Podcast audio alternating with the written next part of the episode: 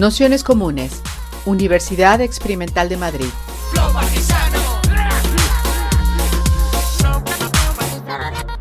Toda la información en nuestro canal de Telegram Nociones Comunes o en nuestra web traficantes.net barra formación. Bueno, pues vamos a comenzar. Bienvenidos, bienvenidas, bienvenides a este curso de Magolman y el feminismo anarquista, eh, que llega ya hoy a su tercera sesión, que eh, vamos a dedicar a la relación de Magolman con España y en concreto también sus viajes durante la Guerra Civil, la visita a las colectividades de la Revolución Española.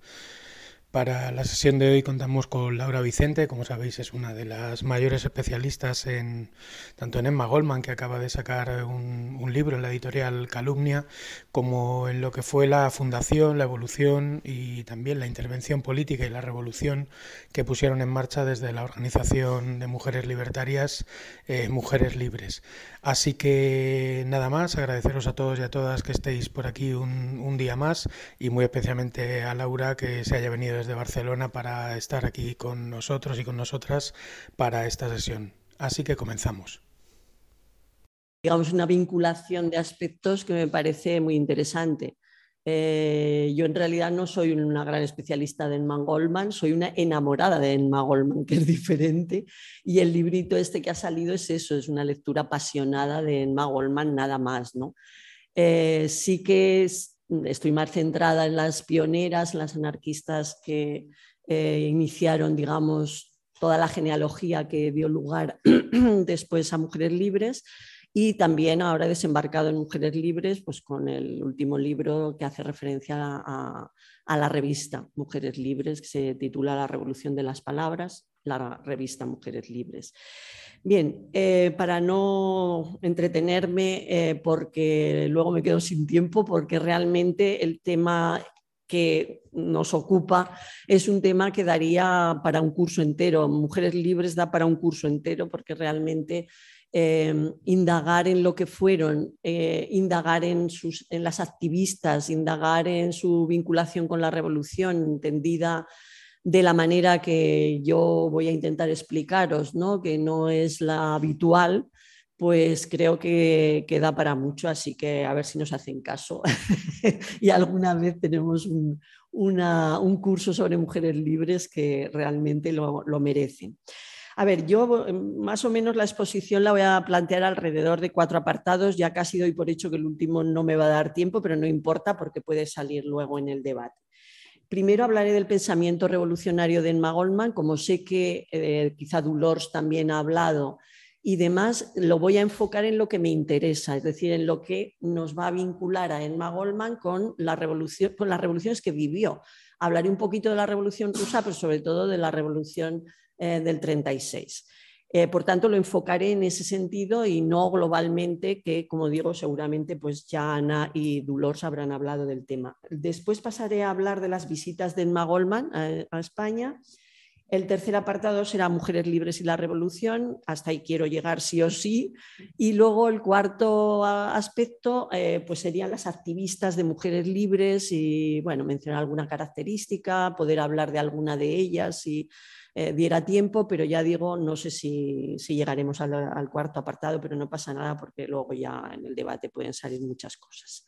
Bien, pues empezamos con el primer apartado, el del pensamiento revolucionario de Elma Goldman, y voy a empezar directa con algo que puede ser polémico y de hecho, bueno, pues hay, gente que me censura por ello que es eh, lo siguiente. Elma Goldman creo que como casi todos los corrientes anarquistas y yo diría que también marxistas en Europa, en esa época de la que estamos hablando, finales del XIX y primer tercio del siglo XX, entienden la revolución como revolución que yo llamo modelizada, eh, en la cual se debe dar cumplimiento a un movimiento histórico conducido hacia un objetivo final previamente diseñado.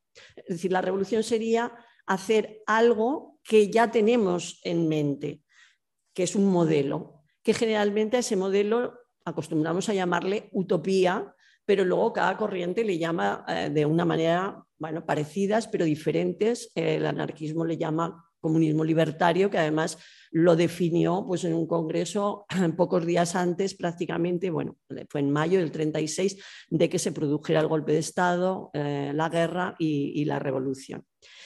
Bien, em, ese plan, o sea, cuando existe ese modelo de previamente diseñado, ese plan tiene que trazar una línea política para conseguir el modelo que se persigue. Esa línea política tendrá toda una serie de, eh, elementos que hay que cumplir para llegar a ese objetivo final, para llegar a la utopía. Pero además esa revolución se piensa como un vuelco total de la realidad. La revolución en el imaginario se ha creo que incluso aún se piensa, los que piensan en la revolución hoy, que no sé si ya es mucha gente, pero bueno, eh, lo piensa como un derrumbamiento total del, eh, del sistema existente, como un desplomamiento ¿no? de todo lo que existe para empezar a construir algo nuevo. Y también es muy habitual que ese desplome se inicia en lo que llamamos eh, normalmente la gran noche. Es decir, hay un acontecimiento a partir del cual se produce ese desplomamiento de la realidad, ese derrumbe de la realidad. Pues en Rusia fue la toma del Palacio de Invierno, en España fue eh, las jornadas del 19, 20, 21 de julio del 36, cuando se pone, digamos, eh, o se para el golpe de Estado en una parte del territorio. ¿no?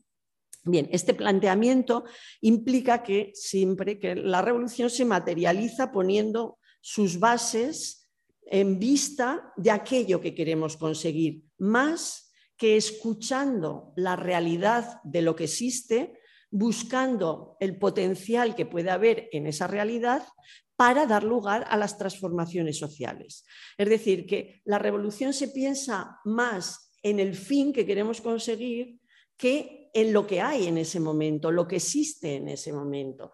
Es decir, no se escucha, por tanto, la realidad, podríamos decir así. ¿no? Y eso provoca que el fin, muy ideologizado, mm, muy definido, ¿no? casi como un bloque hecho y compacto de lo que queremos hacer, condicione los medios. Y eso puede dar lugar al famoso lema que todo el mundo conoce del fin justifica los medios algo que evidentemente, como sabemos, ha sido muy negativo a lo largo de la historia de las revoluciones que se han producido. Bien, Emma Goldman participa de este planteamiento de revolución modelizada, pero por cuestiones que iré comentando, digamos que tiene una serie de intuiciones brillantes, no muy desarrolladas, pero que se pueden, vamos, detectar y palpar en sus escritos, que dan lugar a un, pensamiento y a una agencia revolucionaria original y, pero poco valorada. No sé si ya os han comentado, pero a Emma Goldman siempre la valoran por la consecuencia en su vida personal más que por su pensamiento. En cambio, yo creo que no es así, que su pensamiento es original, es eh, un pensamiento que podríamos traerlo muy bien a la actualidad y, por tanto, eh, vamos a ver cuáles son esas intuiciones brillantes que tiene y que, aun cuando parte de esa revolución modelizada, de alguna manera abre su planteamiento revolucionario a otras cuestiones. Voy a hablar de tres, aspectos, básicamente hay más, ¿eh? pero tres que me interesa destacar. Uno, la importancia que ella da a la trabazón, a la ligazón entre pensamiento y vida, precisamente. De esa unión pensamiento-vida podríamos decir que se desprende fuego, porque realmente supone poner el cuerpo en la revolución, no solo las ideas, no solo incluso la ideología, sino el cuerpo. Comparto con Amador Sánchez, eh, perdón, Amador Fernández Sabater, que las mujeres, él dice que las mujeres tienen una practicidad de la vida que las ha alejado de la épica de la gran noche para practicar la escucha, para practicar la escucha de lo que hay en la realidad y partir de esa realidad para generar transformación. Eso si la vida no está presente no se puede dar. Es decir, queda dominado por las ideas transformadas casi en ideología, podríamos decir, que no es lo mismo ideas que ideología y eso si acaso pues también lo podemos comentar. Em, las ha alejado, por tanto, de, esa épica y de esa heroicidad ¿no? de la revolución de la gran noche para practicar la escucha y solucionar problemas. Y aquí lo vinculo con Rita Segato, que dice algo que a mí me encanta, dice que las mujeres somos solucionadoras de problemas. Y me parece que es muy así. Es decir, y quiero ya dejar claro que yo no creo ni en que las mujeres, por ser mujeres, tengan unas capacidades innatas, una esencia, nada de eso. ¿eh? Está vinculado más a qué, a qué nos hemos dedicado, a qué nos han obligado en gran parte a dedicarnos a lo largo de la historia, etcétera, etcétera. No me entretengo ahí, pero eh, después también en el debate podemos comentar. Segunda intuición brillante. Eh, desde este planteamiento de unión y pensamiento, Emma Goldman da un gran valor a el planteamiento muy asumido por el anarquismo que insiste en que no puede haber cambios revolucionarios sin transformación subjetiva, sin transformación de la vida interior, de la, de la existencia, podríamos decir así. Y eso choca mucho con otras corrientes, incluso anarquistas, que consideran que eso es irrelevante o incluso que es un entretenimiento, eh, entretenimiento burgués, sentimentalismo burgués, etc. ¿no?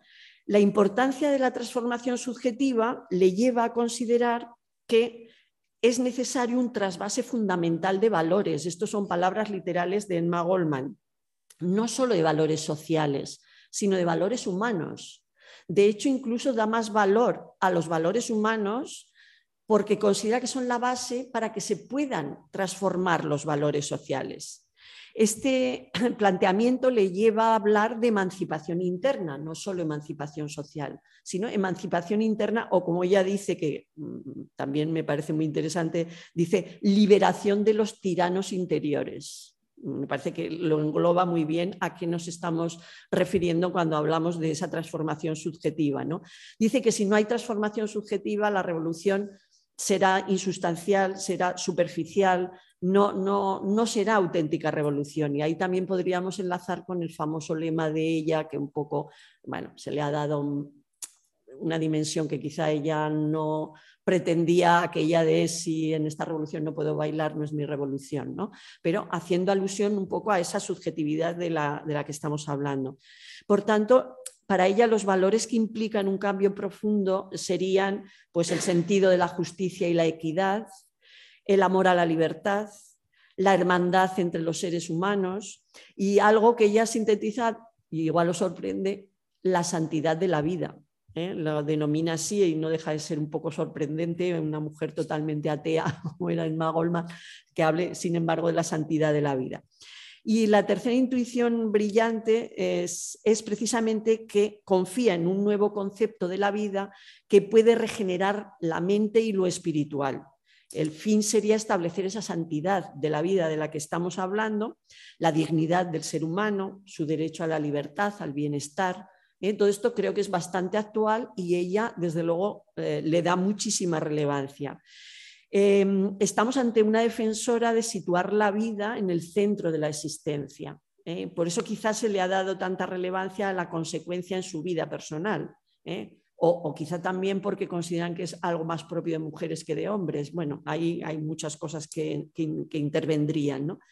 Para ella el anarquismo implica una exigencia ética, ¿eh? la ética para el anarquismo es clave, que consiste en reproducir en el propio proceso de lucha aquello por lo que se está luchando.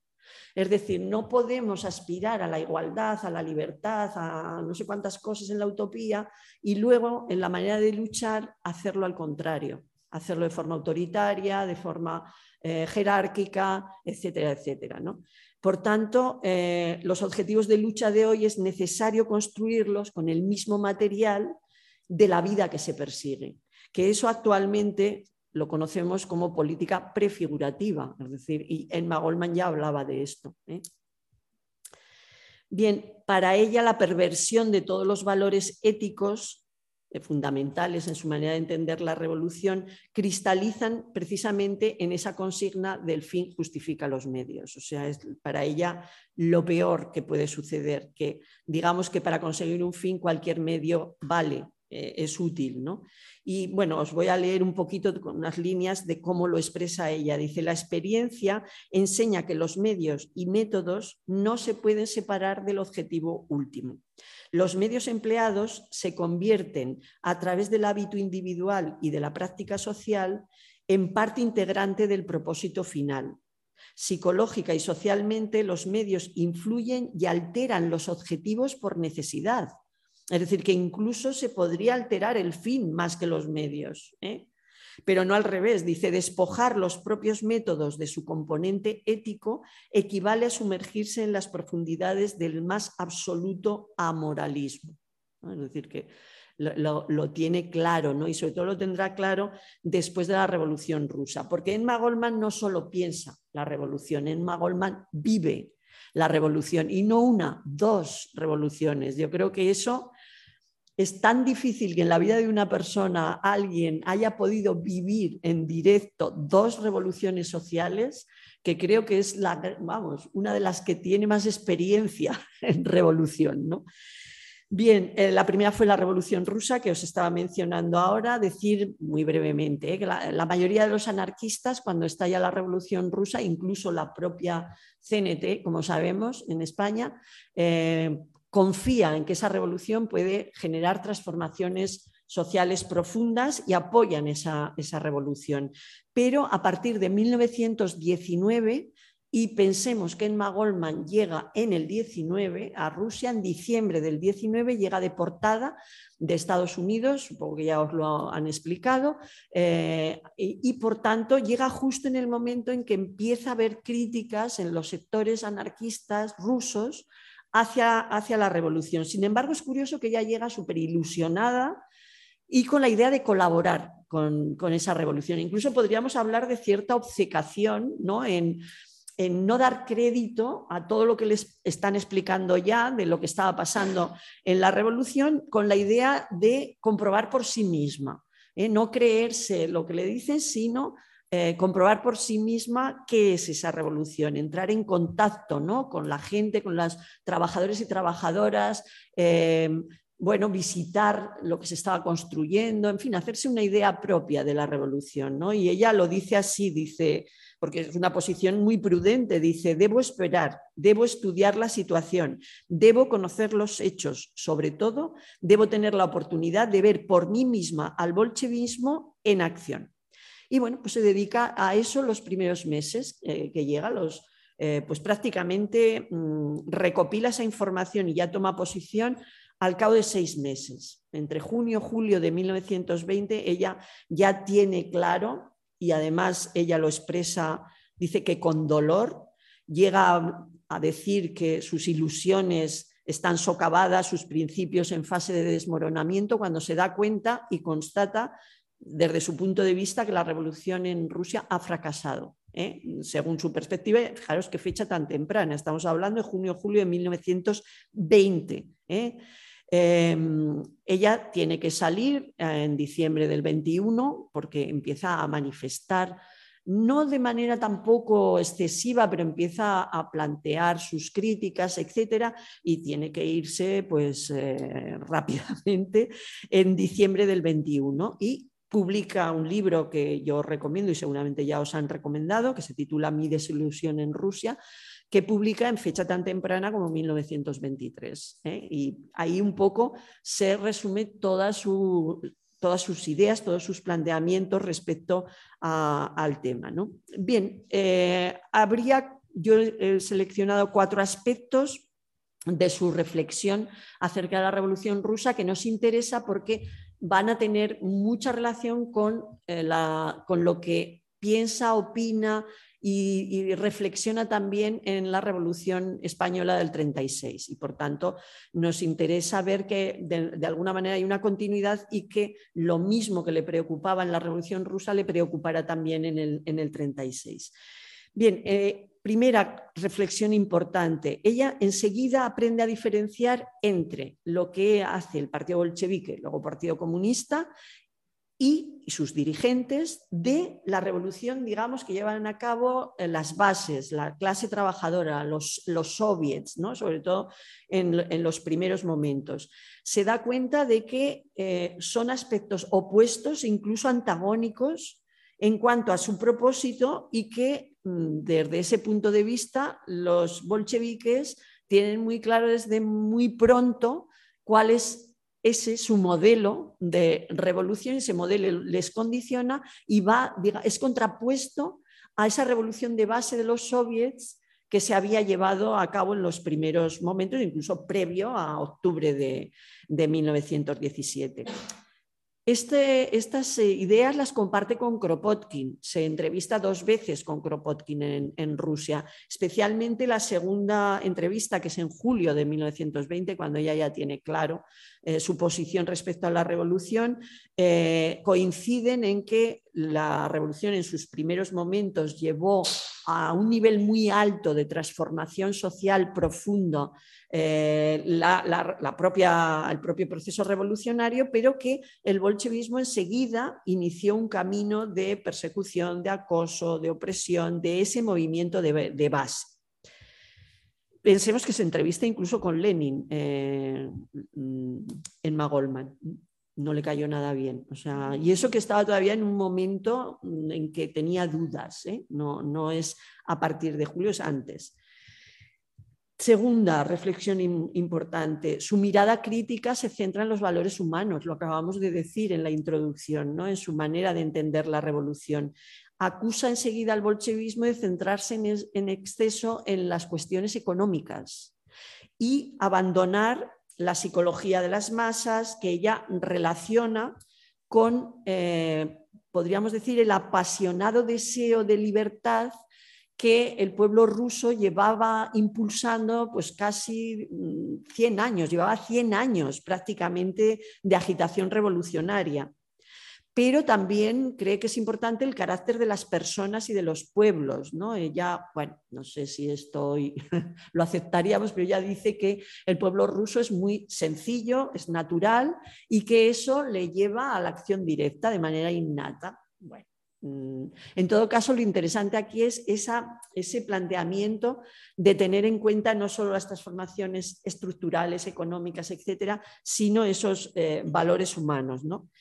Señala que los bolcheviques limitan la capacidad, desconfían de, las bases, desconfían de, que se lleve a cabo una actividad popular digamos, de carácter independiente y cuando aparece el partido bolchevique la desacredita, la desalienta, la reprime y ahí pues claro, la sublevación de Krostan es eh, definitiva. ¿eh? Y para ella y su compañero, que estaba también, eh, Alexander Bergman, en Rusia, la sublevación de, de y cómo la aplasta el ejército rojo, para ellos ya es la prueba definitiva de que ahí no hay nada que hacer, de que la revolución ha acabado. El tema del Estado y la violencia es un tema que le preocupa mucho, sería la tercera reflexión importante. ¿no? Ella ve que el Estado bolchevique pretende monopolizar todo, todas las actividades económicas, políticas, sociales, culturales. ¿no? Por eso viene esa frase que decíamos antes de lo de bailar, ¿no? porque le preguntó a un bolchevique amigo, le dijo, pero en Rusia no hay sitios donde la gente joven se pueda juntar, bailar, etcétera. Dice, no, están prohibidos, los hemos cerrado. Y de ahí viene esa reflexión que ella hace, pues yo no puedo bailar, esta revolución no me interesa. Pero no por el hecho de bailar, sino por el hecho de poder juntarse, de poder relacionarse, de poder compartir el ocio, etcétera. Aparte de que a ella le gustaba mucho bailar. Le gustaba mucho bailar, le gustaba mucho reunirse con sus amigos y amigas preparar comida, etcétera. Era algo que, valoraba mucho y que le daba mucha, mucha importancia. Bien, eh, claro, para ella el triunfo del Estado, como anarquista que es, supone el fracaso de la revolución y además el hecho de que el Estado monopoliza la violencia. Y esto sí que le genera, eh, ella dice dolor directamente, ¿no? y, afirma lo siguiente, leo literal, dice, si la revolución realmente debía secundar tal cantidad de brutalidad y de crímenes, ¿cuál era entonces el propósito de la revolución? Y decir que ella no es una ingenua, no es que piense que una revolución se puede hacer sin nada de violencia, ni muchísimo menos, pero piensa que la violencia debe tener unos límites precisos, claros, y que los bolcheviques se los han saltado completamente. ¿no?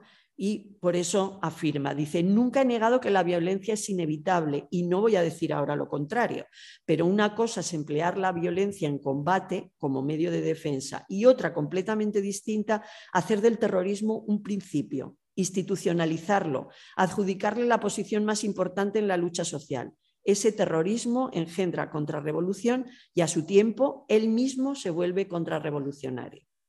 Por tanto, eh, Goldman no puede aceptar la existencia del poder por el poder, no puede aceptar la fuerza del partido que monopoliza todo, la idea de que el Estado lo es todo y por tanto se aleja, claro, obviamente de esa revolución.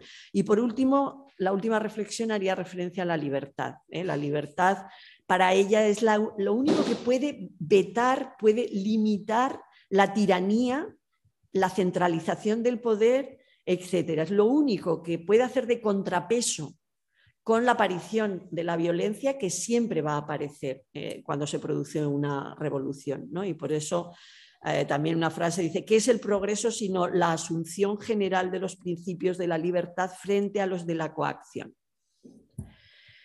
Bien, bueno, pues esto un poco son los planteamientos, reflexiones acerca de, la revolución. Vamos con las visitas de Enma Goldman a España. Realmente en Magolman no se podía esperar que le quedara por ver otra revolución, vamos, ni de lejos, ¿no? De hecho, cuando estalla la, revolución en España, Goldman estaba eh, en una situación personal muy precaria, muy mala, ¿no? Es decir, eh, acababa de vivir la muerte de su, por suicidio de su compañero de vida, Alexander Bergman, no quiero decir pareja, sí fue pareja inicialmente de joven, pero luego ya no lo fue, pero sí compañero de vida porque siempre mantuvieron el vínculo, ¿no? un vínculo además muy, muy estrecho. Acababa de suicidarse en junio de 1936, tenía una enfermedad incurable y tomó esa decisión y ella misma dice que el mundo se detuvo para ella. Sin embargo, el estallido de la revolución un mes después le da, digamos, nuevas ganas de vivir viene a conocer y a vivir la revolución, como había hecho también en Rusia. Viene con una mirada entusiasta porque sabe que aquí no hay un partido, hay sindicato, hay movimiento libertario, hay otro planteamiento, pero viene ya de entrada con una posición crítica. Es decir, ha vivido una decepción, ha vivido un fracaso, una, ilusión fracasada en Rusia y no se fía. ¿Eh? Entonces, ella viene entusiasmada, pero con una, eh, digamos, visión crítica también. Em, como digo, viene a conocer la revolución y se implica mm, muy pronto en la revolución. Siente empatía, eh, se siente empática con la suerte de los y las anarquistas que estaban intentando llevar a cabo ese proceso revolucionario y enseguida utiliza el nosotros cuando habla de la revolución, cosa que nunca había hecho eh, en Rusia. Ella escribe cartas, no sé si os han hablado de este libro, son, eh, estas cartas eh, han sido reproducidas y estudiadas por David Porter en un libro que se titula Visión en llamas, Enma Goldman y la Revolución Española. Está editado por El Viejo Topo en 2006. En esas cartas ella habla escribe cartas a sus amistades, a sus compañeros y compañeras de ideas, etcétera, de Europa, de Estados Unidos, etcétera, y en esas cartas aparece latiendo realmente, pues eh, ella habla de dolores de cabeza, de insomnio, de preocupación por... Eh, eh, porque ve los enemigos internos y externos de la revolución y le preocupa. Es decir, es, es una lectura muy interesante porque se ve todo esto que os estoy diciendo, esa empatía, esa, cómo se involucra. ¿no? Visita España en tres ocasiones y siempre por los mismos meses. Viene a finales de verano, en septiembre, y se está hasta noviembre, diciembre, en el 36, en el 37 y en el 38. ¿vale? Como digo, quiere conocer de primera mano la información que le permita vislumbrar el carácter de esta nueva revolución tiene un inconveniente que es la barrera de la lengua que no tenía en Rusia. ¿eh? Allí podía entrar en contacto directamente con la gente, en España no. Siempre tiene que ir acompañada de una persona, un intérprete ¿eh? o, una mujer intérprete que la hay, como luego os comentaré. Eh, como en el caso de Rusia, ella enseguida diferencia entre organización y dirigentes, por un lado, y las bases del movimiento libertario, que considera que pese a la guerra están intentando construir con creatividad, con entusiasmo, pues una revolución inspirada en el, anarquismo. ¿no? Se posiciona claramente contra la colaboración en los gobiernos, eh, con el Estado que se reconstruye muy pronto, eh, pues prácticamente allá por septiembre, entre septiembre, noviembre, em, o sea, prácticamente dos o tres meses después de iniciada la, revolución y la guerra. Sus críticas se dirigen básicamente hacia el secretario general de la CNT, eh, Mariano Vázquez, lo critica incluso personalmente, a Federica Montseny, los dos integrantes del primer del gobierno eh, de la República en el que intervienen, los dos de la FAI, curiosamente. Federica Montseny, que la llama, dice que es una Lenin con faldas, a mí eso me hizo mucha gracia porque Federica Montseny es de armas tomar. si alguien le pega a llamarla Lenin es a ella, ¿no? Y a Juan García Oliver, que era de los grupos de acción, es decir, eh, de lo más radical, radical que podríamos, y revolucionario en principio que pudiéramos suponer. ¿no? Eh, analizando su inclusión en el, gobierno, previamente ya habían entrado los anarquistas en, la Generalitat, en el, gobierno en Cataluña. Fue ese el primer paso, luego el siguiente fue en el gobierno de la República. Eh, ella ve, digamos, reforzada la, la idea, la, creencia, podríamos decir, de que eh, los líderes del propio movimiento anarquista eran susceptibles personalmente de corrupción autoritaria, que no estaban libres por el hecho de ser anarquistas. Y la única manera de que eso no fuera así es que el liderazgo que ejercían fuera controlado desde la base, en quienes confiaba plenamente en Magolman. Claro, por tanto, es, otro elemento de reflexión, cuando las bases dejan de controlar a los líderes y los líderes son los que deciden entrar en el gobierno o cuando se producen los sucesos de mayo del 37 deciden, digamos, desmovilizar a la gente que estaba eh, combatiendo y que se diera su apoyo al gobierno en el que estaban incluidos. Em, los mismos temas que en Rusia le preocupan en España la adulteración de la revolución por las organizaciones y los dirigentes, de ahí las críticas a estas personas, la existencia del Estado y el monopolio de la violencia, desaparición de las milicias en favor del ejército, un ejército convencional, eh, la libertad, los valores humanos, es decir, es lo mismo, le preocupan los mismos, eh, los mismos aspectos y, digamos, revisa las mismas cuestiones. De todas maneras, Emma Goldman defiende la revolución española, cosa que no hará en Rusia, frente a las críticas que vienen de anarquistas de otros países. Y esto tiene más mérito puesto que ella ve los errores que están cometiendo. ¿eh? Eh, ya hemos dicho, por ejemplo, integrarse en el gobierno de Largo Caballero, pero también su colaboración frente populista, ¿eh? su colaboración con las otras organizaciones del Frente Popular, algunas de ellas claramente contrarias a la revolución.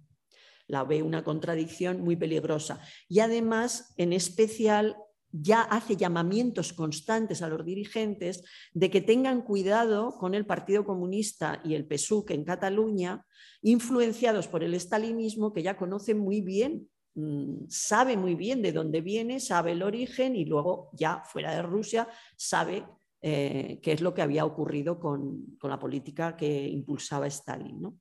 Y de ahí surge una interesante reflexión sobre la naturaleza de la revolución y marca curiosamente una diferencia entre anarquismo y revolución. Afirma lo siguiente, leo, ¿eh? son cuatro líneas, dice, la revolución es siempre coercitiva y violenta es siempre la expresión culminante de los errores e injusticias acumulados del pasado, ¿no?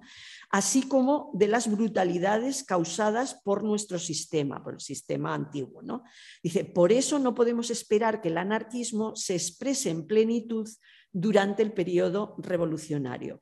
Todo lo que podemos esperar es que los anarquistas eviten la dictadura y el terror organizado para ella la violencia, como ya lo había dicho en Rusia, comporta en, para una revolución lo contrario de lo que representa el anarquismo. Vamos, a mí esto me hace especial ilusión leerlo porque ya sabéis que siempre se endilga al anarquismo su violencia. ¿No? y que pone bombas y que asesina, etcétera, etcétera. ¿no? Entonces, leer estas cosas de un anarquista como Emma Goldman, que se la acusó de ser la mujer más peligrosa de Estados Unidos, precisamente por estas cosas, pues, pues llama bastante la atención. ¿no? Ella dice, la violencia es contradictoria con el anarquismo. Como filosofía social y como teoría sobre los derechos del individuo y sobre la libertad de la colectividad, el anarquismo es la única teoría que no propaga la violencia. Es flipante.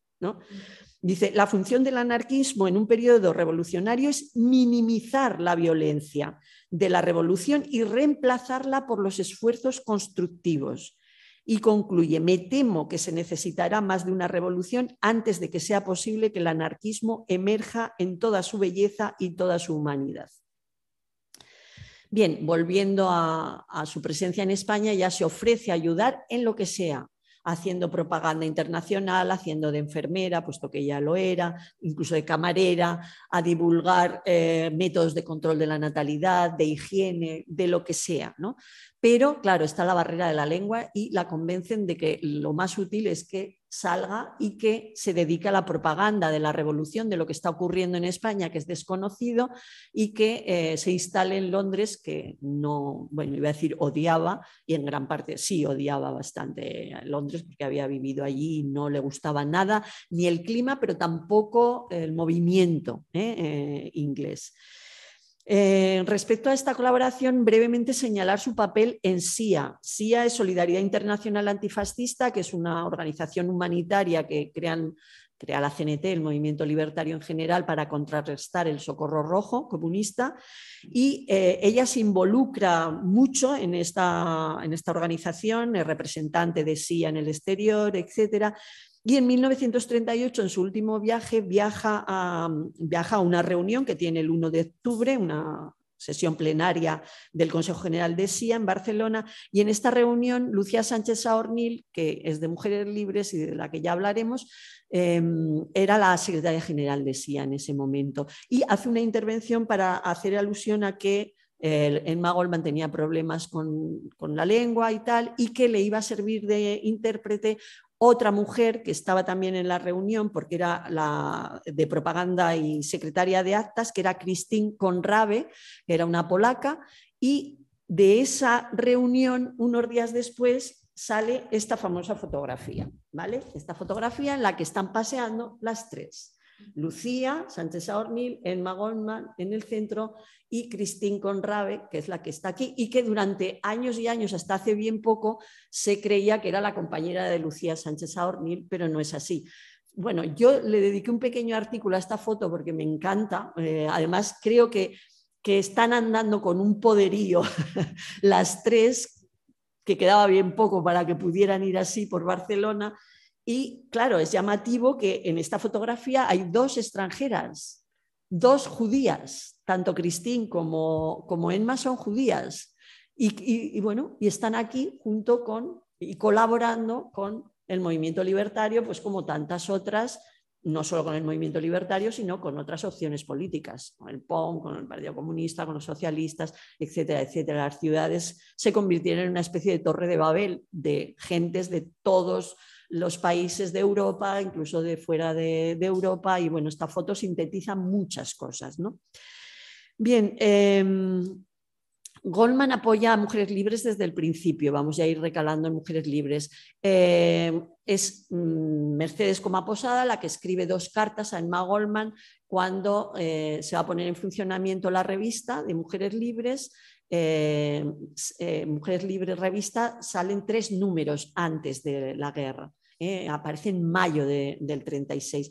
Y Emma Goldman les escribe una carta de apoyo que aparece ya en el primer número. siempre apoya a mujeres libres. Eh, de hecho, le dan credenciales como eh, corresponsal tanto de la revista como de la Federación Nacional de Mujeres Libres fuera de España. Es decir, que por tanto, vamos, tienen plena confianza en ella. Sin embargo, pese a la buena sintonía que tenía con ellas, Edma Goldman no supo ver la revolución que estaban llevando a cabo mujeres libres. Bueno, no era fácil, ¿eh? pero, eh, y claro, supongo que era sus estancias eran esporádicas, iba, venía siempre con intérprete, era un poco difícil que pudiera captar esto de lo que vamos a hablar a continuación, que es Mujeres Libres y la Revolución. ¿Vale? Claro, preguntas, ¿hasta qué punto el pensamiento revolucionario de Emma Goldman influye en Mujeres Libres? ¿Cómo voy de tiempo? ¿Voy bien? Vale, perfecto, voy bien. vale, pues em, ¿Hasta qué punto el pensamiento revolucionario de Emma Goldman puede influir en mujeres libres? A ver, Emma Goldman era considerada por mujeres libres un referente, por eso le escriben y quieren que escriba en la revista, porque creen que va a dar prestigio, va a dar nivel. Eso nos indica que hay mujeres, algunas, no todas, porque, eh, a ver, la mayor parte de mujeres libres son mujeres obreras, incluso muchas analfabetas, otras con los estudios básicos. Me cuesta trabajo pensar que leían a Emma Goldman. Pero había otro tipo de mujeres también, mujeres libres, y desde luego las mujeres que estaban más involucradas en la revista eh, conocían, leían a Emma Goldman. Bueno, lo dejamos ahí, si influye o no influye, bueno, hay una conexión, un reconocimiento mutuo, etc. ¿Qué pensamiento, qué agencia revolucionaria desarrolla mujeres libres cuando estalla la guerra, la revolución? ¿Participan en esos acontecimientos? ¿Cómo lo hacen? Bueno, en primer lugar, señalar una cuestión, y es que están presentes en los acontecimientos revolucionarios, están presentes en la guerra, es decir, están presentes en todos los espacios y sin embargo escasea la presencia de las mujeres en general, las mujeres libres, en el relato de los hechos, tanto el relato histórico, biográfico, memorialístico. Sin embargo, eh, están. Por tanto, ¿por qué no aparecen? Bueno, mm, le podríamos dedicar mucho rato a decir por qué. Desde luego, porque Incluso dentro del movimiento libertario lo que hacían las mujeres era considerado secundario y poco relevante. Eso para empezar, ¿no? Pero segundo, porque se valoraba en ese momento y luego historiadores e historiadoras posteriores también la revolución modelizada, la revolución que curiosamente protagonizaban los hombres, tanto en la retaguardia como en el frente de batalla.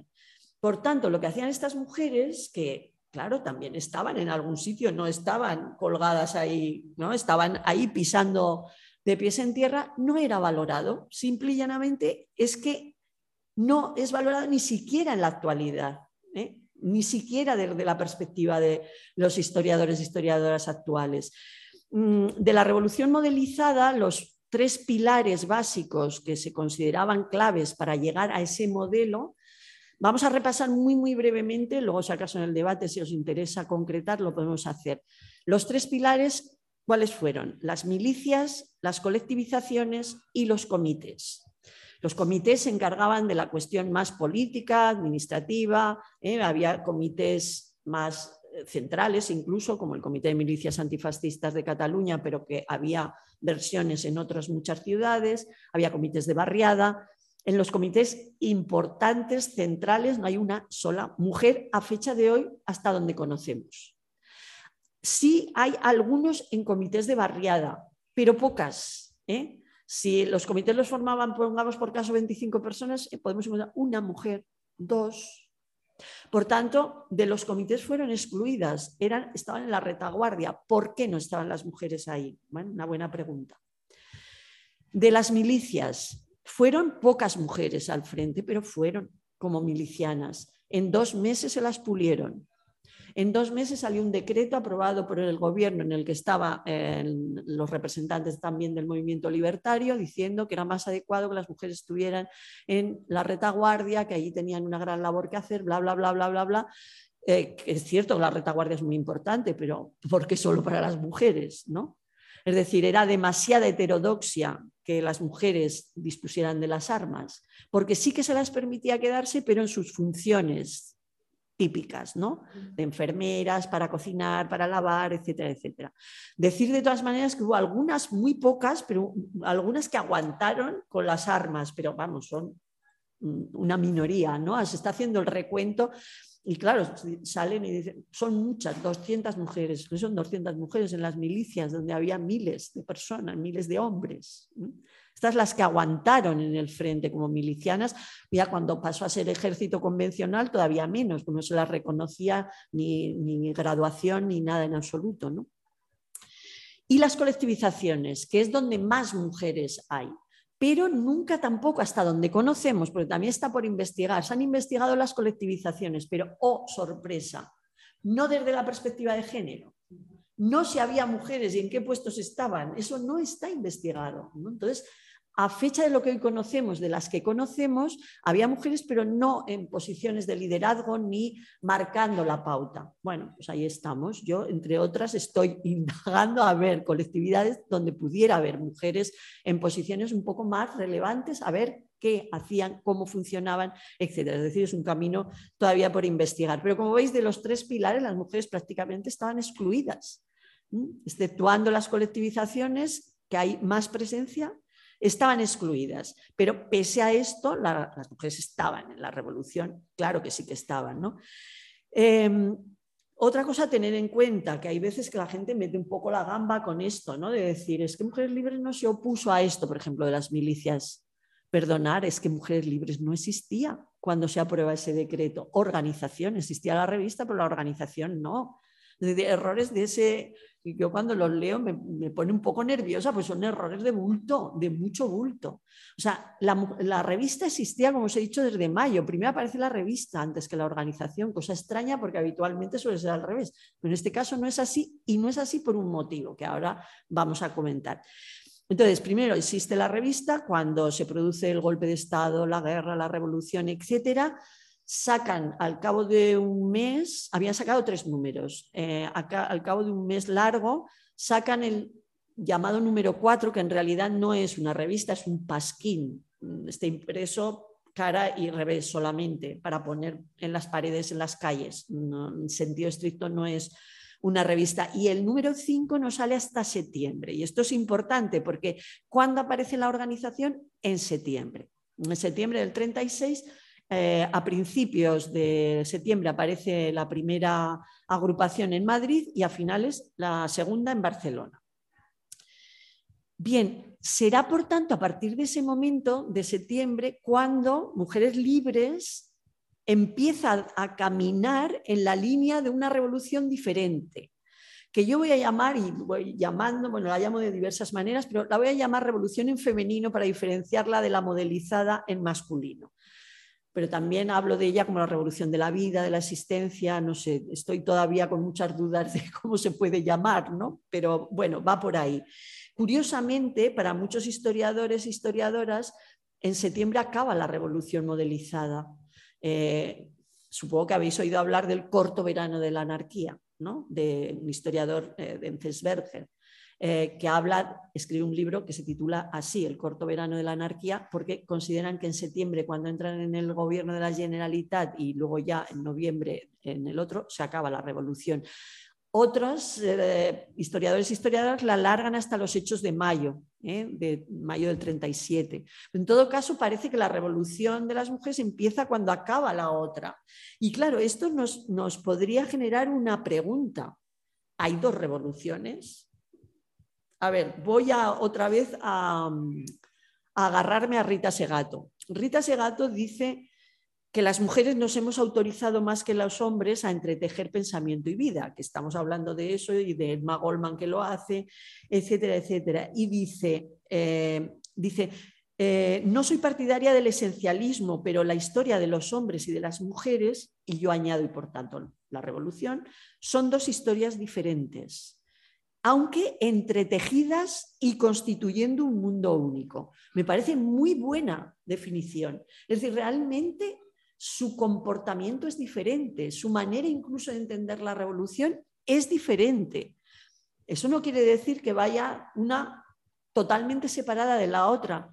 Se entretejen, están en un mundo único, no en dos mundos separados. Porque mujeres libres, muchas de las mujeres que formaban parte de mujeres libres estaban también en la CNT o estaban en la FAI o estaban en Juventudes Libertarias, no estaban solo en mujeres libres. Por tanto, están trabajando con hombres también, no solo eh, como mujeres, aun cuando dan mucho valor a que Mujeres Libres sea solo de mujeres y que lleve su propio camino. ¿eh? Y eso le costó caro también porque fue bastante postergada precisamente por no eh, querer integrarse, como sí que hace la otra asociación de mujeres, la AMA, eh, donde están comunistas, republicanas, socialistas, etcétera, que postergan los temas de la mujer en beneficio de ganar la guerra, del antifascismo. Esto Mujeres Libres no lo hace nunca.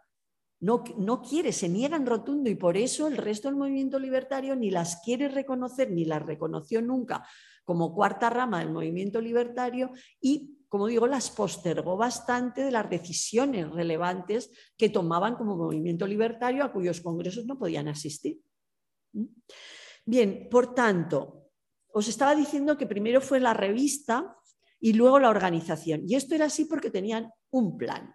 Ese plan, el plan de la revista, era un proyecto a largo plazo en que, en palabras de Lucía Sánchez Saornil, decía literalmente lo siguiente, dice que querían construir, ese plan a largo plazo era porque querían construir una red de cordialidad a través de las mujeres de toda España.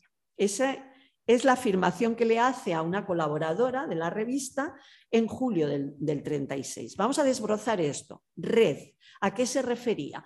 Pues se refería a que ella, Lucía, pensaba que la revista podía generar la constitución de núcleos alrededor de la revista, o sea, que se vincularan a la revista, pequeños núcleos, conforme esos núcleos se fueran consolidando y se fueran densificando, como si fuera una red, habría llegado el paso, el momento, perdón, habría llegado el momento de dar el paso de construir una organización de mujeres. Ellas, Lucía y las que estaban en la revista sabían muy bien porque conocían la trayectoria anterior de la generación anterior en la que estaba muy involucrada Teresa Claramunt, que ya se había intentado construir organizaciones exclusivamente de mujeres, pero que esas organizaciones se construían, pero duraban muy poco tiempo, no se consolidaban. Entonces, conciben este plan diferente, ¿no? Partiendo de la revista, ir creando esos núcleos que con el paso del tiempo, no decían cuánto tiempo, con el paso del tiempo eh, pudieran eh, abrir paso a, crear una organización de mujeres. La cordialidad, para mí, una propuesta política, ¿no? Cordialidad no significa solo vamos a llevarnos bien y ¿no? La cordialidad es una propuesta política de renuncia al enfrentamiento, al desafecto, a la enemistad, para hacer una apuesta por todo lo contrario, por el entendimiento, por el afecto, por la amabilidad, por la franqueza, eh, como punto de partida para una vivencia corporal cercana y amable entre las componentes del proyecto. Y esto tiene mucho valor y por eso digo que es una propuesta política, porque el movimiento libertario ha estado siempre recorrido por enfrentamientos, divisiones, luchas internas, etcétera, etcétera que ellas hicieran una apuesta por la cordialidad y además así lo mantuvieron. ¿eh? Eh, hasta donde yo sé, yo no he visto nunca que hubiera enfrentamientos dentro de mujeres libres, que hubiera disputas entre las más, entre las lideresas, digamos, más destacadas. Y no es porque no hubiera diferencias, ¿eh? que las había. Vamos a hablar un momento de esas fundadoras. De la revista son tres, tres mujeres muy potentes, Lucía Sánchez Saornil, que ya he mencionado, Amparo Poc y Gascón, y Mercedes Coma Posada Guillén. Lucía es madrileña, Amparo es de Zaragoza y Mercedes es barcelonesa, pero las tres están en Madrid durante la República. Y ahí hay una confluencia, ya digo, de tres mujeres con un potencial intelectual y de activismo realmente sobresaliente. Solo una de ellas había accedido a estudios superiores, Amparo. ¿eh? Las otras dos no, es más de, eh, bueno, de conocimiento propio a través de lecturas, etcétera, etcétera. ¿no? Eran diferentes, como os digo. Eh, por ejemplo, posturas políticas distintas. Amparo eh, estuvo con los trentistas y luego formó parte del Partido Sindicalista de Pestaña, mientras que las otras dos estaban más con la posición mayoritaria. El trentismo supuso división en la CNT, se fueron sindicatos afines al trentismo y no volvieron a estar hasta el 36 que se volvieron a integrar en CNT. En cambio, Amparo no tuvo ningún problema de estar con las otras dos que eran de la otra posición. Eh, también había divergencias en cuanto a su identidad sexual. Lucía era lesbiana, las dos eran heterosexuales, pero Amparo era promiscua y hacía una defensa de la promiscuidad. En cambio, Mercedes era como más eh, leal a su pareja y tal. O sea, planteamientos diferentes en ese sentido también, en sus intereses personales, incluso eh, en, algunos planteamientos feministas también tenían sus diferencias y, sin embargo, fueron capaces de poner en marcha la revista, fueron capaces de crear la primera agrupación en Madrid, que es sorprendente, porque era mucho más lógico que hubiera sido en Barcelona que no en Madrid, porque la línea genealógica de creación de organizaciones, etcétera, etcétera, estaba muy clara en Barcelona y no en Madrid. Sin embargo, ese potencial de estas tres mujeres provocó que la primera agrupación se fundara, en Madrid. Bien, em, Mujeres Libres Revista y también eh, organización va a, hacer un planteamiento actual importante que es la intersección entre la emancipación de género y la emancipación de clase. Mujeres libres, en Mujeres Libres estamos hablando de un feminismo proletario o obrero o obrerista, como lo queráis llamar. Su objetivo eran las mujeres trabajadoras, eh, obreras en las ciudades o trabajadoras del campo en el medio rural. Eh. No era otro, no pretendían eh, otros objetivos, sino dirigirse a las mujeres obreras. Por tanto, en ese aspecto interseccional de género y de clase se adelantan a su tiempo y además coinciden plenamente con Emma Goldman, que también era defensora de esta, eh, de esta intersección y por eso es muy crítica con el feminismo, con lo que se entendía mayoritariamente por feminismo, que era el feminismo sufragista y por tanto burgués. ¿eh? tanto Mujeres Libres en la revista lo hacen muy explícito y en Magolman también en alguno de sus eh, textos breves donde cuestiona ese feminismo burgués. Bien, este era el plan a largo plazo, pero ese plan quedó interrumpido. Estalla la, bueno, golpe de Estado, guerra, revolución, ya no había tiempo para un plan a largo plazo y por eso fundan la organización en septiembre rápidamente y sin saber muy bien si eso iba a cuajar o no iba a cuajar. Bueno, y cuajó sorprendentemente, y literal sorprendentemente, era inesperado que una organización de mujeres feministas, anarquistas o libertarias eh, pudiera agrupar en unos meses a 28.000 mujeres, 140 y tantas agrupaciones. O sea, yo creo, vamos, estoy convencida de que ellas mismas no se lo esperaban, ni muchísimo menos, ¿no? Bien, partiendo de ahí, cómo se, eh, partiendo ya de la organización, vamos a cómo entendían y cómo plasmaron esa revolución en femenino.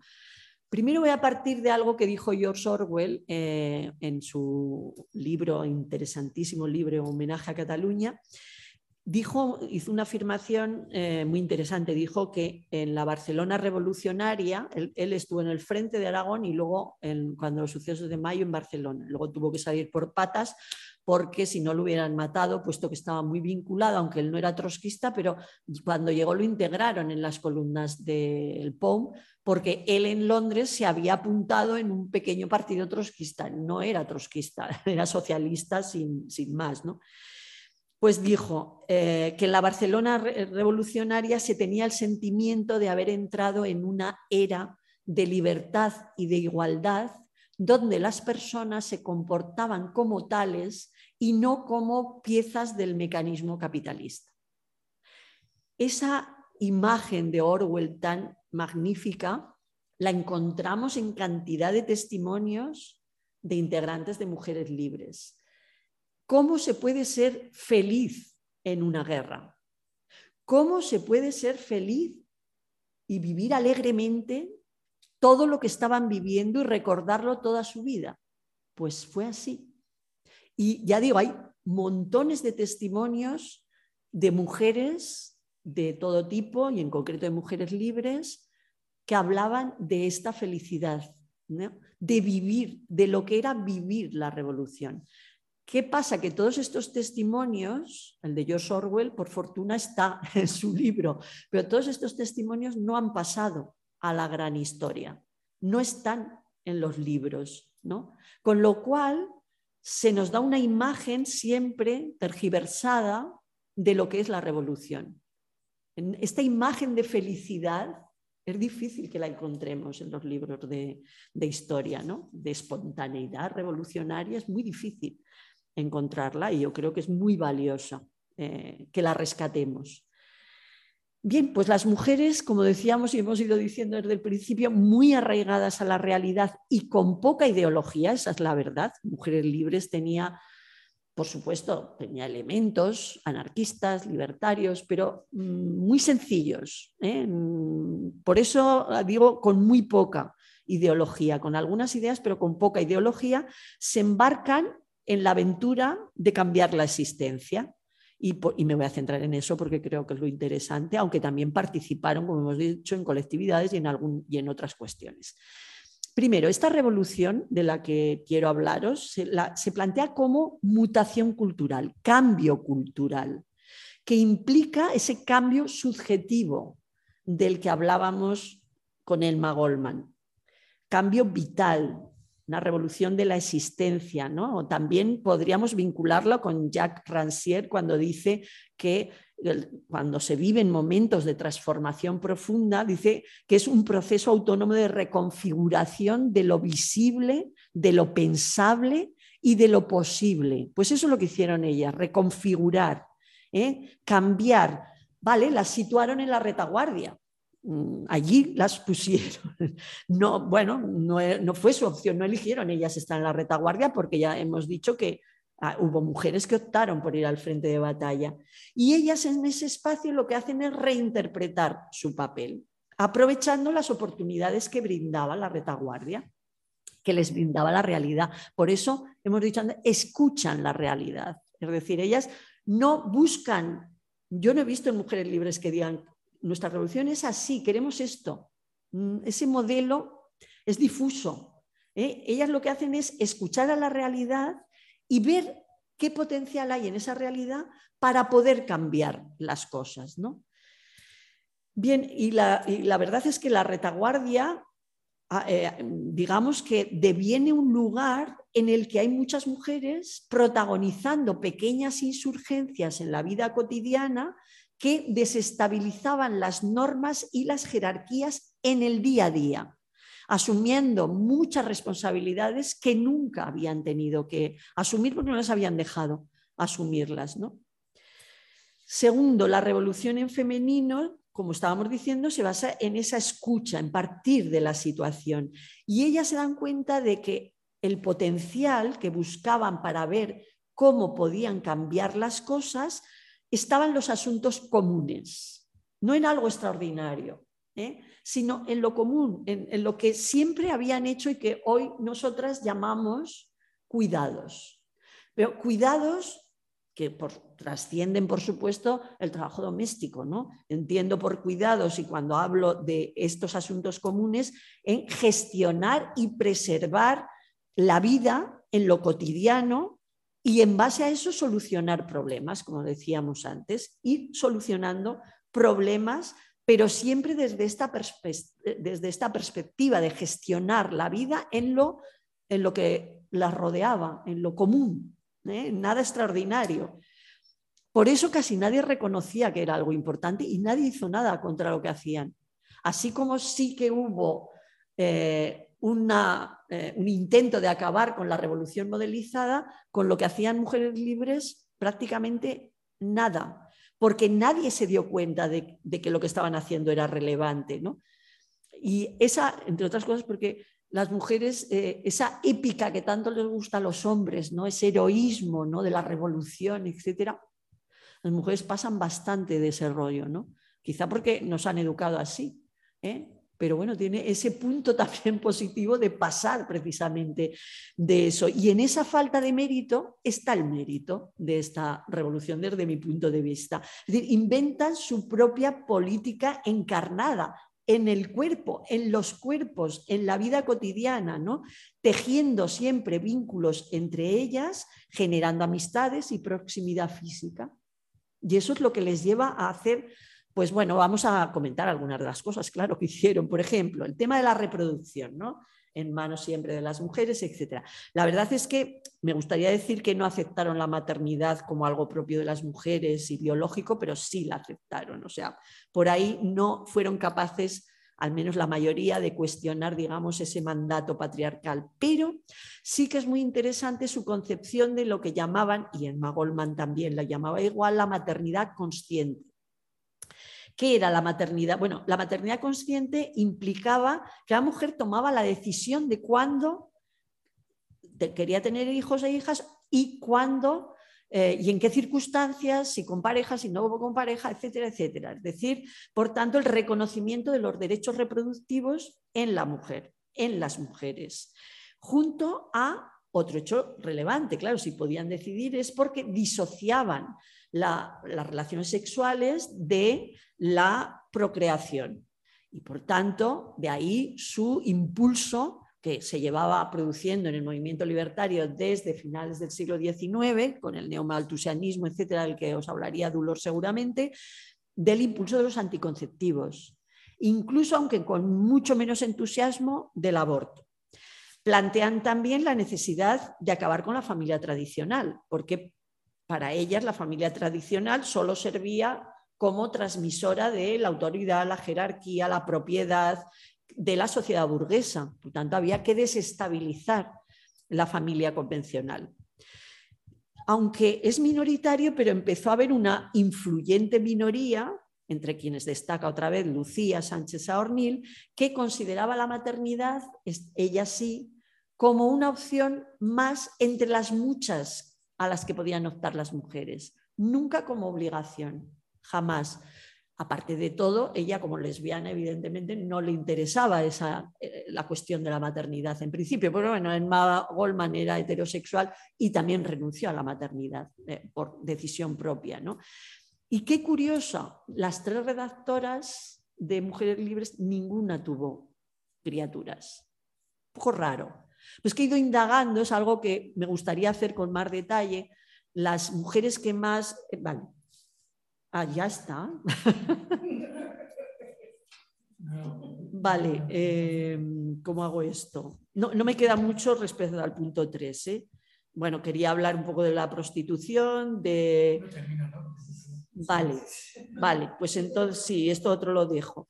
Vale, bueno, em, no, decía que se podía indagar porque de las mujeres que más escriben en, en la revista, las 10 o 12 mujeres, más del 50% no tienen hijas e hijos. Y eso es significativo. ¿eh? No creo que, fuera casualidad. Vale, el tema de la prostitución, también un tema que eh, creo que tiene una posición mm, bastante diferente al resto ¿no? del feminismo. Mm, en Magolman ya lo había dejado muy claro y Mujeres Libres lo piensan igual. Es decir, para ellas la prostitución, bueno, primero ellas consideran que las prostitutas son las hijas del pueblo, es decir, es la gente con pocos recursos económicos y que por tanto hay que centrarse en esas mujeres si quieren salir de la prostitución. Dos, y muy importante, eh, ¿qué lleva a la prostitución? ¿Qué es ser prostituta? Depender económicamente de los hombres.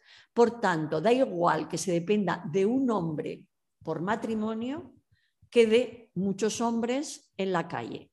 Para ellas tan prostituta era la mujer que se casaba y dependía del marido económicamente que las mujeres, incluso, bueno, en Magolma lo dice muy claro, lo tenía aquí subrayado, luego si queréis, bueno, lo podemos leer, dice, incluso son más libres las de la calle, porque la que depende de un solo hombre está mucho más limitada y condicionada por ese hombre y por las normas sociales que las mujeres que, eh, que, bueno, pues que viven de muchos hombres. ¿no? Ellas pusieron en marcha los llamados liberatorios de prostitución durante la guerra, que eh, con el que pretendían, digamos, hacer una propuesta a aquellas prostitutas que quisieran, siempre voluntario, nunca jamás obligatorio, que quisieran salir de la prostitución, pues eh, formación para poder mm, trabajar en, otras, en otros campos, eh, ayuda psicológica si la necesitaban, etcétera, etcétera. La verdad es que tuvieron muy pocos recursos y pudieron eh, y, funcionó muy poco. Decir también que una de las primeras medidas que tomó, que tomó la revolución fue cerrar los burdeles, por ejemplo, en Barcelona. Mujeres Libres, cuando se formó, se, opuso con un razonamiento muy sencillo. ¿De qué van a vivir estas mujeres? No podéis cerrar plis plas. ¿Y, de qué viven? ¿No? Entonces eh, fueron contrarias. O sea, otra, digamos, eh, cuestión a tener en cuenta sobre la posición que tenían respecto a este tema. Para ellas las prostitutas eran mujeres del barrio, es decir, es que eh, esto lo, explicaban eh, mujeres que han dado testimonio de mujeres libres, dices que vivíamos en la misma escalera, eran vecinas nuestras con las que íbamos a la compra, nos ayudábamos con las criaturas o nos ayudábamos, o sea, no había una exclusión, no eran consideradas, porque tenían esa visión de que se habían llegado a la prostitución era por su situación económica, no por opción, sino por situación económica. Entonces, eran unas vecinas como otras cualquiera, no había eh, esa idea ¿no? de que eran diferentes o que había que separarse de ellas, etc. ¿no? Bueno, también importante el freno eh, del abandono de las criaturas en las inclusas por, el por motivos morales. Eso lo trabajaron mucho y decir que la maternidad de Barcelona que tenía cinco pabellones nada menos, estuvo durante un periodo de, tiempo dirigido por una mujer de Mujeres Libres, Aurea Cuadrado, que era una obrera del textil. Simplemente no era una especialista y logró organizar de otra forma la maternidad y la inclusa con estas ideas que estábamos comentando. El tema de la sexualidad que hemos dicho, eh, separada de la procreación. Eh, la verdad es que no fueron muy, por ejemplo, en el tema del lesbianismo homosexualidad masculina, etcétera, no se pronunciaron, consideraban, y la propia Lucía así lo decía también, que era una cuestión personal, que no era una cuestión política. Creo que se equivocaban ¿no? en ese sentido, pero eh, así lo plantearon eh, muchísimas mujeres de mujeres libres sabían que, Lucía era lesbiana, aunque había otras que decían que no. Bueno, esto también es eh, digno de comentar. Y bueno, en muchos otros soluciona problemas desde guarderías, comedores colectivos, se ocuparon de las personas refugiadas, de huérfanos y huérfanas, del tema de la higiene, del tema de la vivienda, de, bueno, e intentaron solucionar esos problemas con planteamientos nuevos partiendo de sus ideas, ¿no? que eran pues eh, anarquistas. Bueno, y ya está, lo dejo aquí. Muy bien, pues muchas gracias, eh, Laura. Y bueno, pues ahora el turno de, preguntas, comentarios. Por aquí Eva tiene dos preguntas, pues adelante, Eva. Ah, que está. Sí. Sí, hola, ¿se me escucha bien? ¿Pablo? Sí, sí. sí vale. Eva, adelante. Sí, ok, gracias.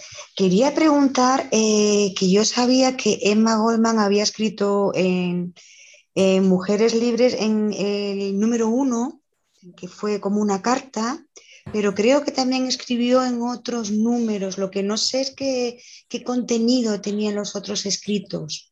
Eso sería una pregunta. Y la otra también quería saber si cordialidad, ese concepto, es el que ahora se usa como sororidad o era más amplio o tenía matices eh, diferentes. Mil gracias, Laura. Gracias a ti. Eh, escribió dos artículos en Magolman y los dos más o menos iban en, la misma línea ¿no? de, de, apoyo a mujeres libres, eh, de hace referencia al retraso de la situación de la mujer en España respecto a otros países. ya venía de Estados Unidos, luego había vivido en Inglaterra, había vivido en Francia y ella veía una diferencia apreciable ¿no? en, las conquistas, digamos, feministas, eh, aun cuando fueran burguesas. ¿no? Eh, iba un poco en esa línea em, lo que escribió en, Mujeres Libres. Eran más tipo cartas que artículos en sentido estricto. Y lo de cordialidad, en principio, yo también pensé que era en la línea de la sororidad, ¿eh? de la solidaridad entre las mujeres, etcétera.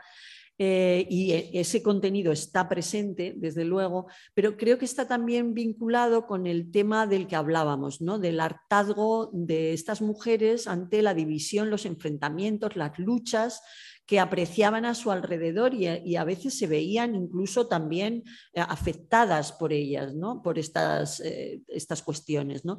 Y eh, yo creo que fue esa apuesta por el entendimiento de, demostrar que si había entendimiento era mucho más fácil hacer cosas que con, con, el enfrentamiento, el desprestigio del otro, etcétera, etcétera. Entonces, creo que va un poco más lejos, ¿no? Eh, pero desde luego eh, yo incluso en el libro he hablado de sororidad, ¿no? de cordialidad como sororidad. Sí. Hay otra pregunta aquí en el chat que dice, buenas tardes, las mujeres libres cuando crearon la revista y esos núcleos a los que hacía referencia luego, ¿qué eran exactamente esos núcleos? Sí, a ver, ellas em, primero para mm, sostener la revista necesitaban mm, colaboradoras de todo tipo, desde mujeres que fueran capaces de escribir artículos a mujeres que fueran, que enviaran información de conflictos sociales, por ejemplo, de huelgas, de la situación de un sector determinado, etcétera, mujeres que se hicieran cargo de la administración de la revista, mujeres que se hicieran cargo de la distribución, es decir, entonces el vínculo con la revista vendría un poco por este, por este, por este planteamiento, ¿no? de que tuvieran tareas vinculadas. Y de esa manera digamos, desarrollarían una labor de captación. Es decir, la revista, de hecho, en, los tres primeros números, antes de, que estalle la guerra y la revolución, no era una revista de agitación política, era más una revista cultural. Y de hecho el subtítulo habla de eso, ¿no? de, de cultura y documentación social. Entonces, ellas lo que querían era atraer a las mujeres obreras, captarlas, vinculándolas a estos grupos con la tarea que fuera, por pequeña que fuera, no importaba, y luego capacitarlas. ¿no? Que la capacitación, no me ha dado tiempo a hablar de esto, es un término, ellas no hablaban tanto de educar, eh, sino de capacitar, que es un término que a mí me gusta también bastante, ¿no?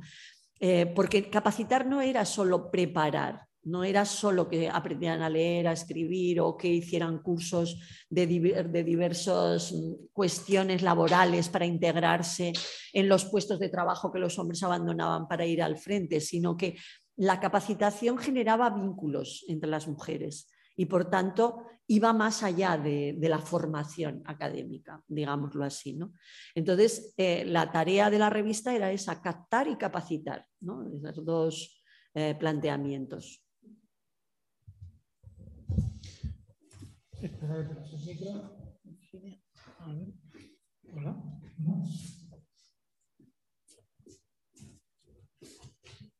Eh, cuéntame cómo, cómo, convivieron con la sección femenina.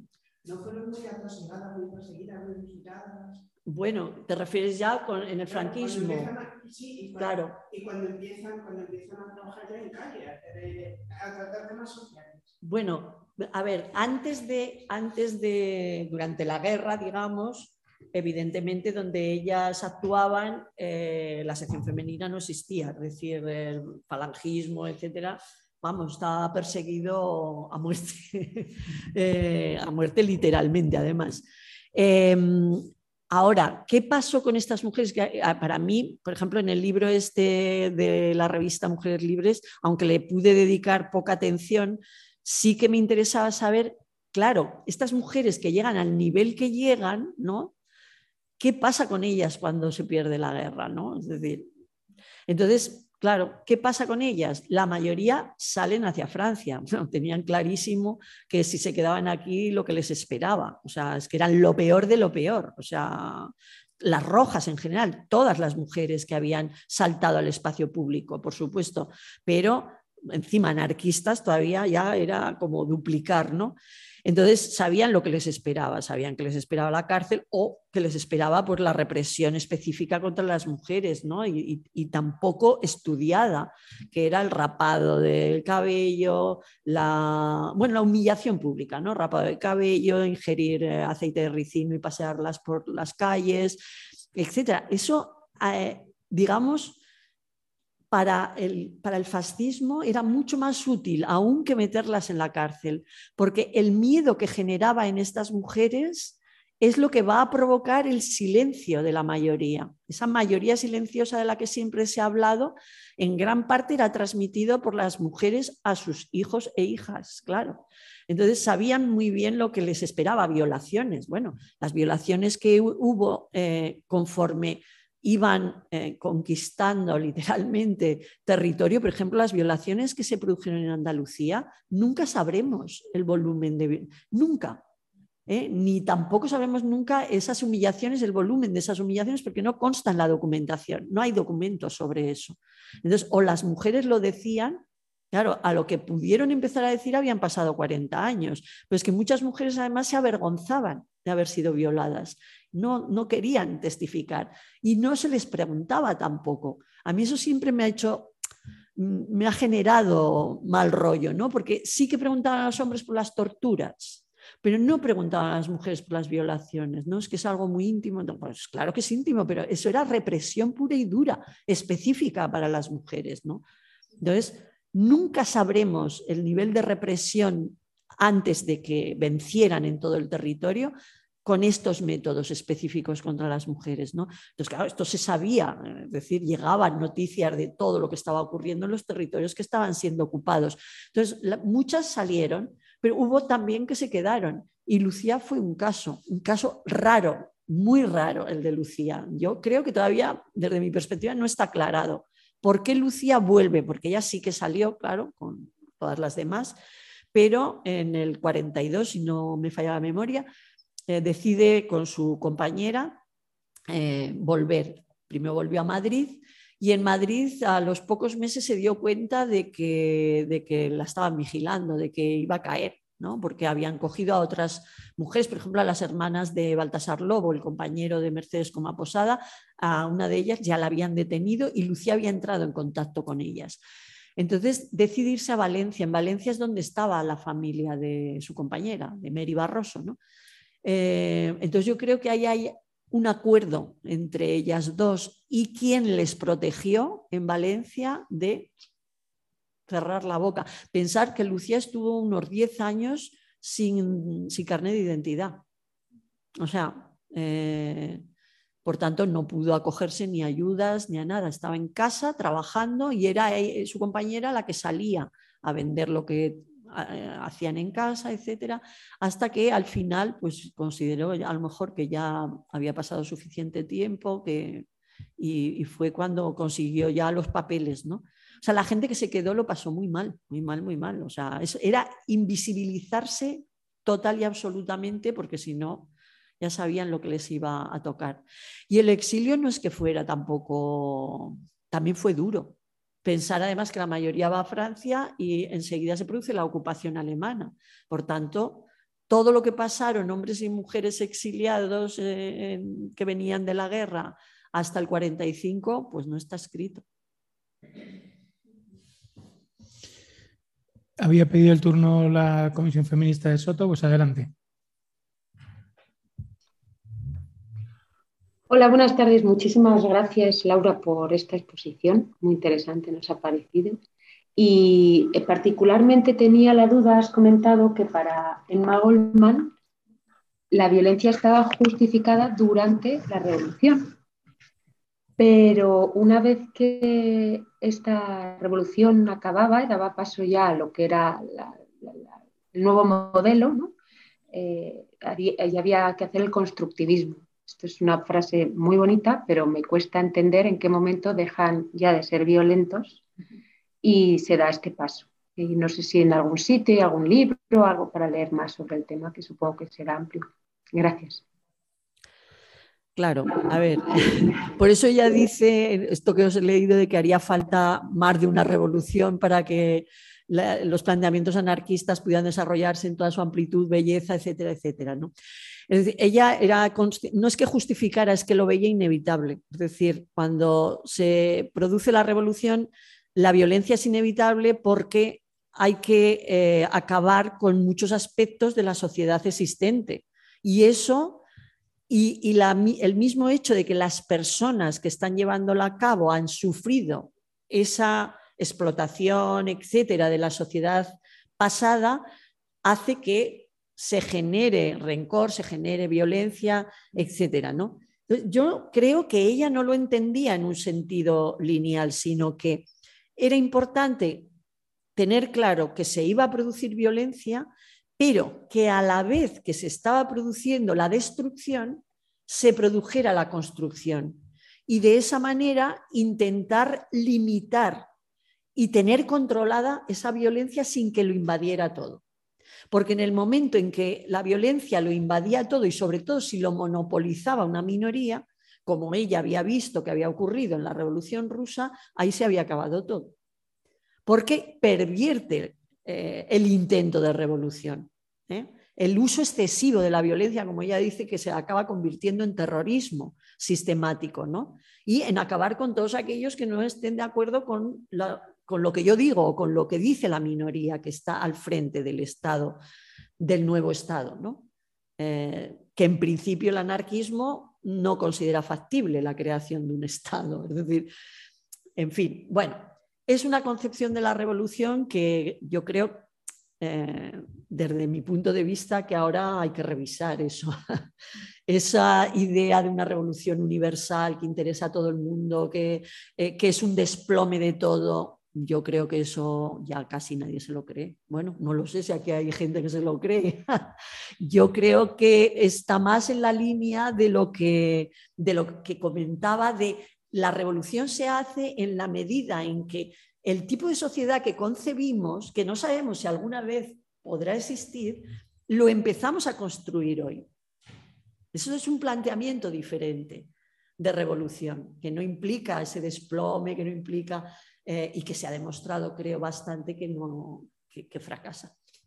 No sé, ¿eh? pero bueno, su idea, desde luego, que sí que era esa manera más tradicional de ver la revolución, yo creo que la, la idea de ella era que la violencia iba a existir porque era inevitable, pero que tenía que convivir con construir, ir construyendo lo nuevo, que hubiera libertad, que se respetara la libertad y que sobre todo fuera la base y no una minoría la que marcara la pauta de las transformaciones. Esta eh, sería, digamos, el planteamiento de, de, Emma Goldman y en general del anarquismo. Muy bien, ¿más cosas por aquí?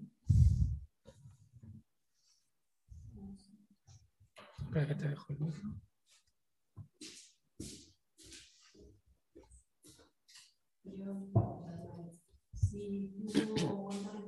lo que en tu selección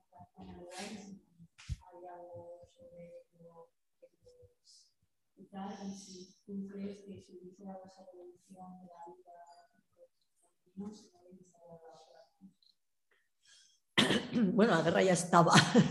eh, a ver, voy a empezar por el final.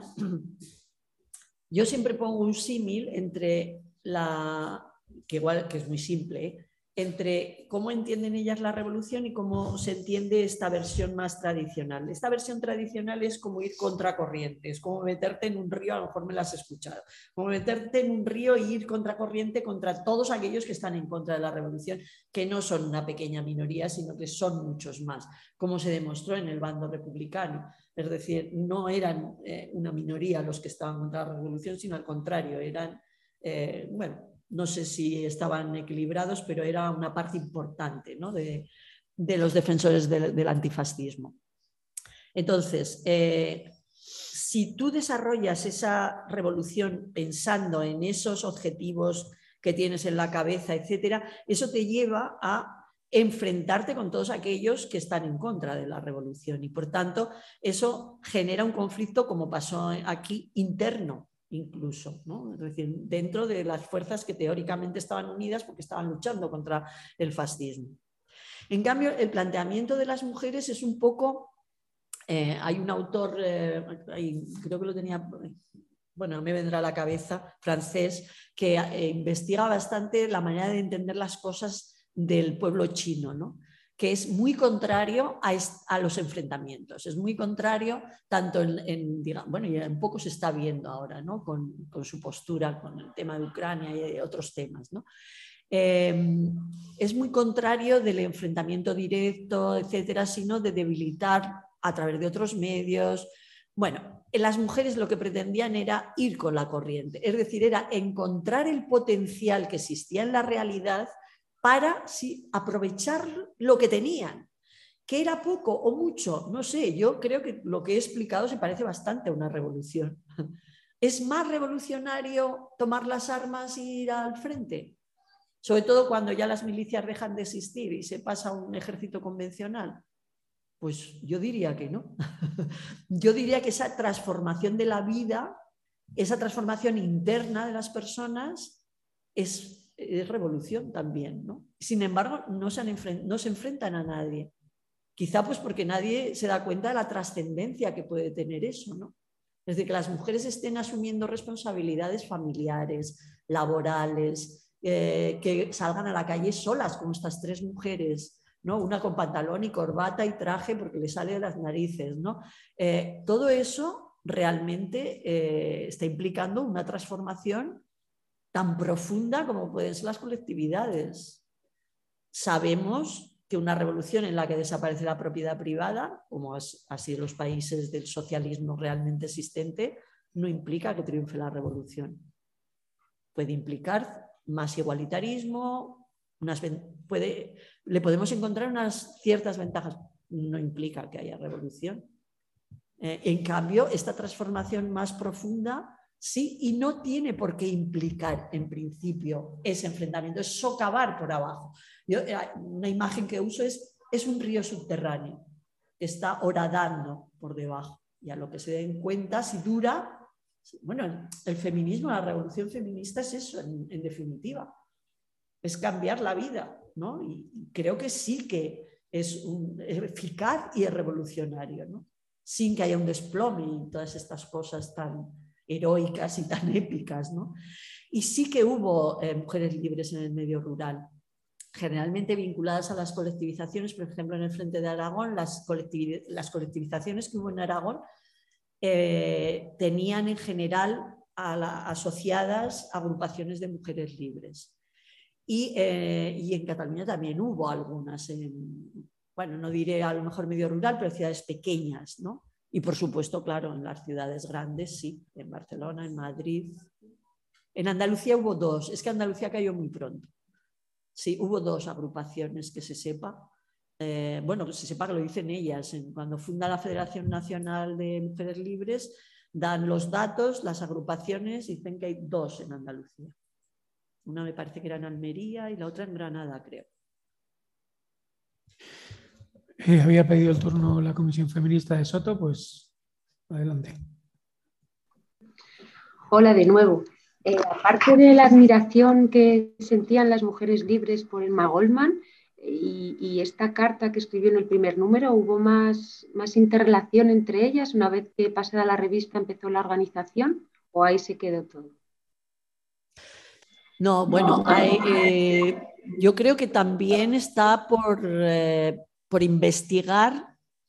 Lo que pasa es que es difícil porque Mujeres Libres cuando, cuando salieron destruyeron casi todos sus archivos, con lo cual nos hicieron una jugada que, para qué, ¿no? Pero bueno, eh, a ver, por ejemplo, yo no he nombrado SIA, ¿no? Eh, en SIA había mujeres libres, había, eh, de hecho, esta organización humanitaria en gran parte está en manos de mujeres libres. Por tanto, ahí el contacto, por supuesto, con Lucía Sánchez Aornil ya la hemos visto por la calle, es decir, esto quiere decir que fuera de las reuniones se, se vieron también, hablaron, etc. Con Mercedes como Posada vivía en Barcelona. Es lógico que ella, que había mantenido la correspondencia con Emma Goldman eh, y que además hablaba francés y en francés se comunicaba con ella, las cartas que le escribe Emma Goldman a, Mercedes como Posada en Goldman eh, es en francés.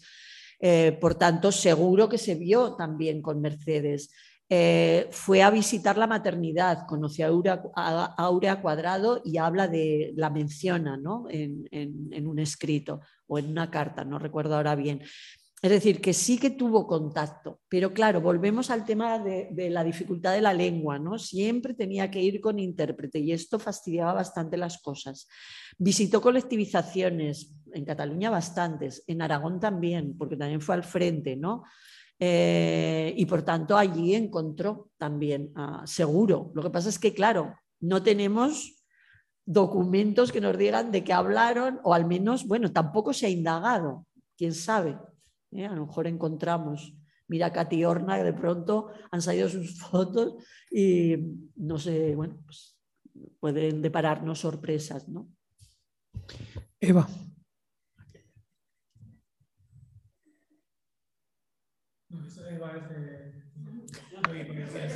Perdón. Eh, eh, Laura, quería saber si mm, Emma Goldman fue representante de, la revista o de la organización eh, cuando ella estaba en Londres. Sí.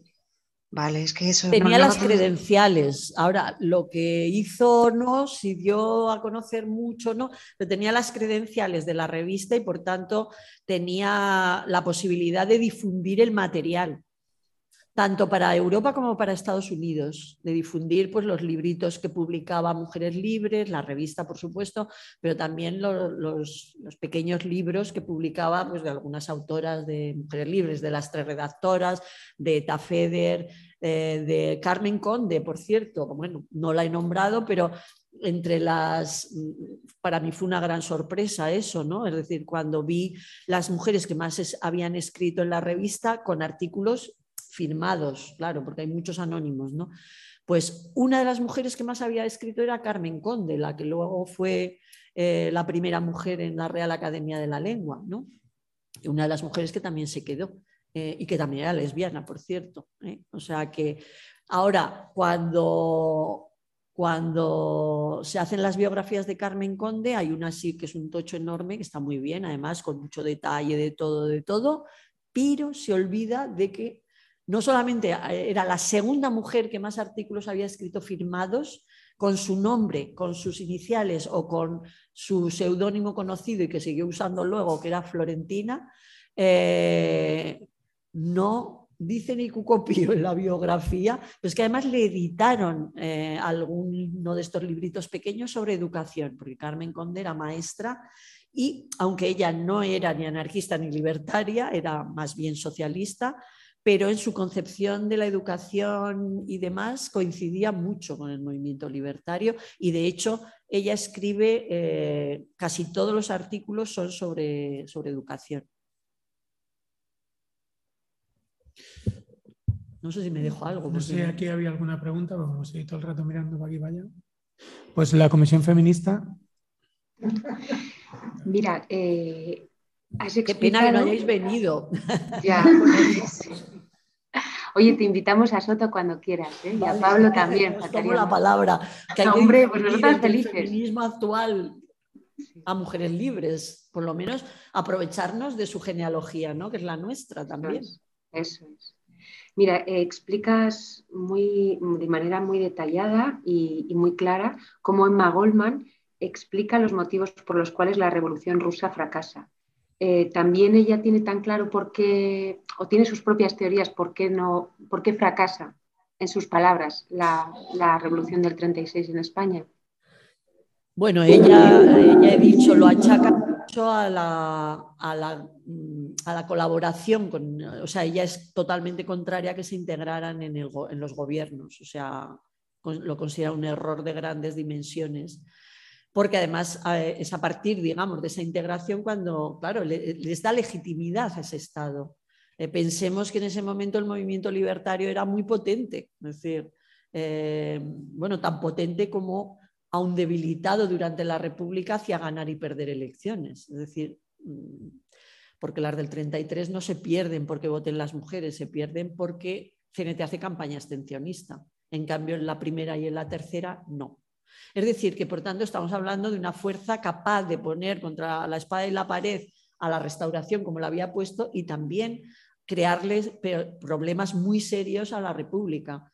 Entonces, integrarse en un Estado republicano con partidos que claramente eran contrarios a la revolución por motivos eh, coyunturales, como era el caso de los comunistas, o, por motivo, o porque simplemente eran contrarios a cualquier revolución social, como era el caso de los republicanos. Eh, para Emma Goldman era un error gravísimo. Y claro, eso no es solo entrar en el Estado, sino que es optar por eh, priorizar la guerra a través del, frente populismo frente a la revolución no obstante, hay que decir que la revolución también fracasa porque el movimiento libertario no, no, estaba, no sabe cómo actuar, no supo cómo actuar. Es decir, faltó coordinación, por ejemplo, es decir, faltaron muchas cosas. O sea, se había hablado mucho en teoría, pero cuando llega la hora de la verdad, pues eh, los propios problemas del propio movimiento libertario y además lo difícil que es trasladar una teoría a la realidad, pues eh, también fracasó por los propios eh, problemas y por las propias por la propia incompetencia, por decirlo de alguna manera, del propio movimiento libertario. Que, mm, a ver, no se trata aquí de juzgar, sino de analizar realmente. ¿no? Entonces, Emma Goldman ponía su foco sobre todo en eso, en integrarse en el Estado y en eh, no ser suficientemente contundente con eh, los comunistas y en concreto unos comunistas muy influenciados por el estalinismo, claro.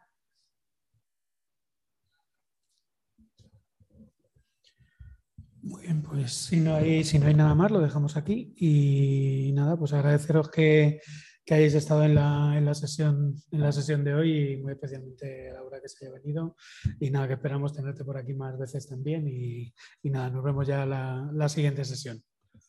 Un saludo. Muy bien, un gusto. Gracias.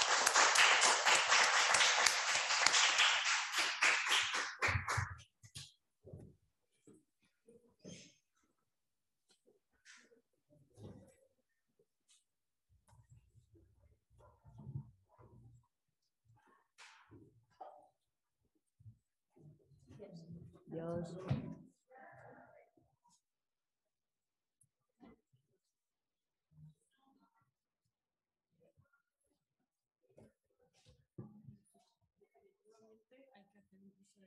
Claro.